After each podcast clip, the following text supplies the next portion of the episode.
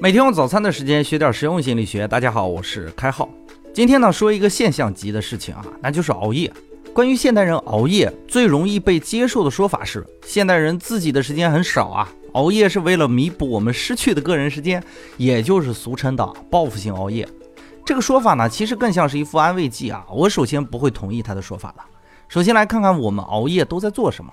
不用多说，我们的第一反应就能得出结论：熬夜当然是娱乐的居多呀。打游戏啊，看视频呀，无聊刷剧、刷微博、刷朋友圈啊，这些的人会比较多一些。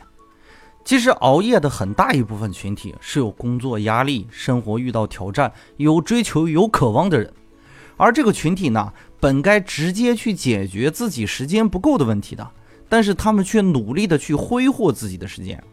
有人可能会说，哎，那你有时间干嘛不去工作或者休息呢？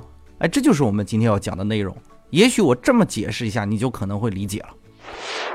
熬夜之后呢，如果第二天工作没干好，然后你和同事说：“哎，我昨天晚上三点半才睡呀。”这好歹也算一个借口啊。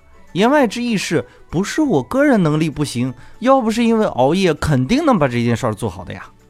我们把人们不直接去解决问题，而是先找个借口推脱一下，甚至不惜麻烦自己创造一个阻碍，来将失败的原因外化的行为，叫做自我妨碍。生活里呢，其实到处可以见到这样的事情。比如说，有些学霸考试前呢，还去网吧通宵打游戏、看视频，这就是典型的自我妨碍。因为他们下意识会认为，万一自己考砸了，就可以说自己没有认真复习啊，根本不需要去反省自己的态度，甚至反省自己学习的能力到底好不好。自我妨碍呢，会以各种各样的形式出现。较为极端的自我妨碍包括通过酗酒啊、使用毒品啊、使用麻醉剂来逃避自己的生活。酒精药物的成瘾者呢，很多就是企图通过成瘾物来逃脱自己的责任，减少心理压力，而事实上呢，则会让人生更加无药可救。上面这些例子其实都是比较极端的例子啊，还有一些不易察觉的自我妨碍，其实更加常见一些，我们普通人几乎天天都能遇得到。大致归类一下，包括两种。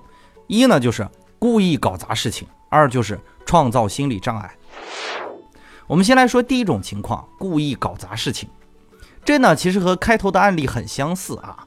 假如你第二天有一个非常棘手的项目要做，你当然也知道啊，越是棘手的项目，说明越难做，挑战成功以后功德越大嘛，你的收益肯定就越大呀，老板会更爱你的。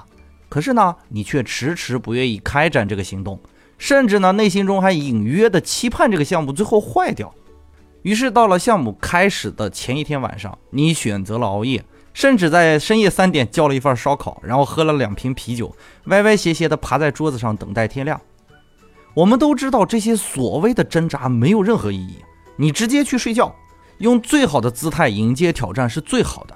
可是呢，我们偏不这样去做。宁愿和老板说是因为熬夜搞砸了事情，也不能让老板觉得是你能力不足呀。我们再来说第二种情况哈，那就是制造心理障碍。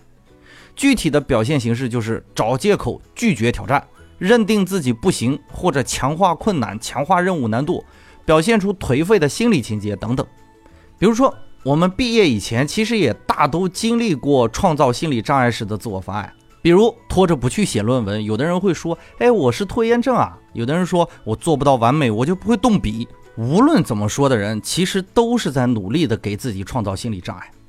如果去拖延呢，论文还能及格的话，我们就会觉得：“哎，你看我随便写一下就可以写过去的，我很聪明的呀。”如果幸运做得很好的话，那就会给外人建立一种：“哎，这个人很了不起啊，都不好好准备论文都能通过的错觉。”就算是表现的非常差，你还能安慰自己啊，我这不是最后几天才开始写吗？写成这样很不错啦。由此可见，像这样创造心理障碍或者直接搞砸事情，其实是有好处的呀。当我们失败了呢，我们就可以保护我们的自尊，减轻我们因为失败所需要承担的痛苦。倘若我们很幸运的完成了事情，那我们还会给别人留下一个很好的印象。这样看来，其实自我妨碍从人际交往的角度来讲，不是什么赔本买卖。只可惜呢，我们并没有因此真的变强大了。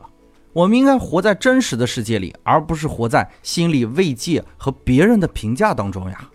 那么，我们要怎么避免自我妨碍，别给自己添乱呢？其实有一个很好的办法呀，那就是保持平常心。就比如我经常挂在嘴边的两个字“正常”，很多听官问我啊，开号我记不住东西咋回事啊？我会说很正常啊。有的人会问我，开号我不能坚持学习，是不是有毛病啊？我说很正常啊。有的人会问我，开号我看不进去东西，我也会跟他说很正常啊。包括我自己遇到问题的时候，我也会告诉自己很正常啊。我不允许在做事的道路上为自己找借口，把自己变成自己的障碍。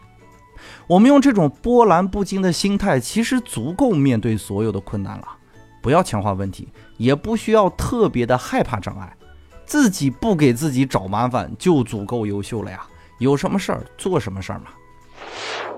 最后呢，还是分享一个心理学秘密，你有没有发现有一些毛病都是听说了之后就有了？你比如说强迫症，很多人其实根本没有强迫症状的呀，可是当他们听说过有强迫症这么个东西之后，他们就会认为强迫症是一种解决问题的渠道。于是呢，他开始在意这个强迫反应，于是呢，就渐渐的自己习得了强迫症，包括拖延症啊、报复性熬夜呀、完美主义者，不都是这样吗？听说一个词儿就怀疑自己有点病，这就是典型的自我妨碍。好了，感谢大家宝贵的时间，欢迎持续订阅和关注本张专辑，我们下期再见。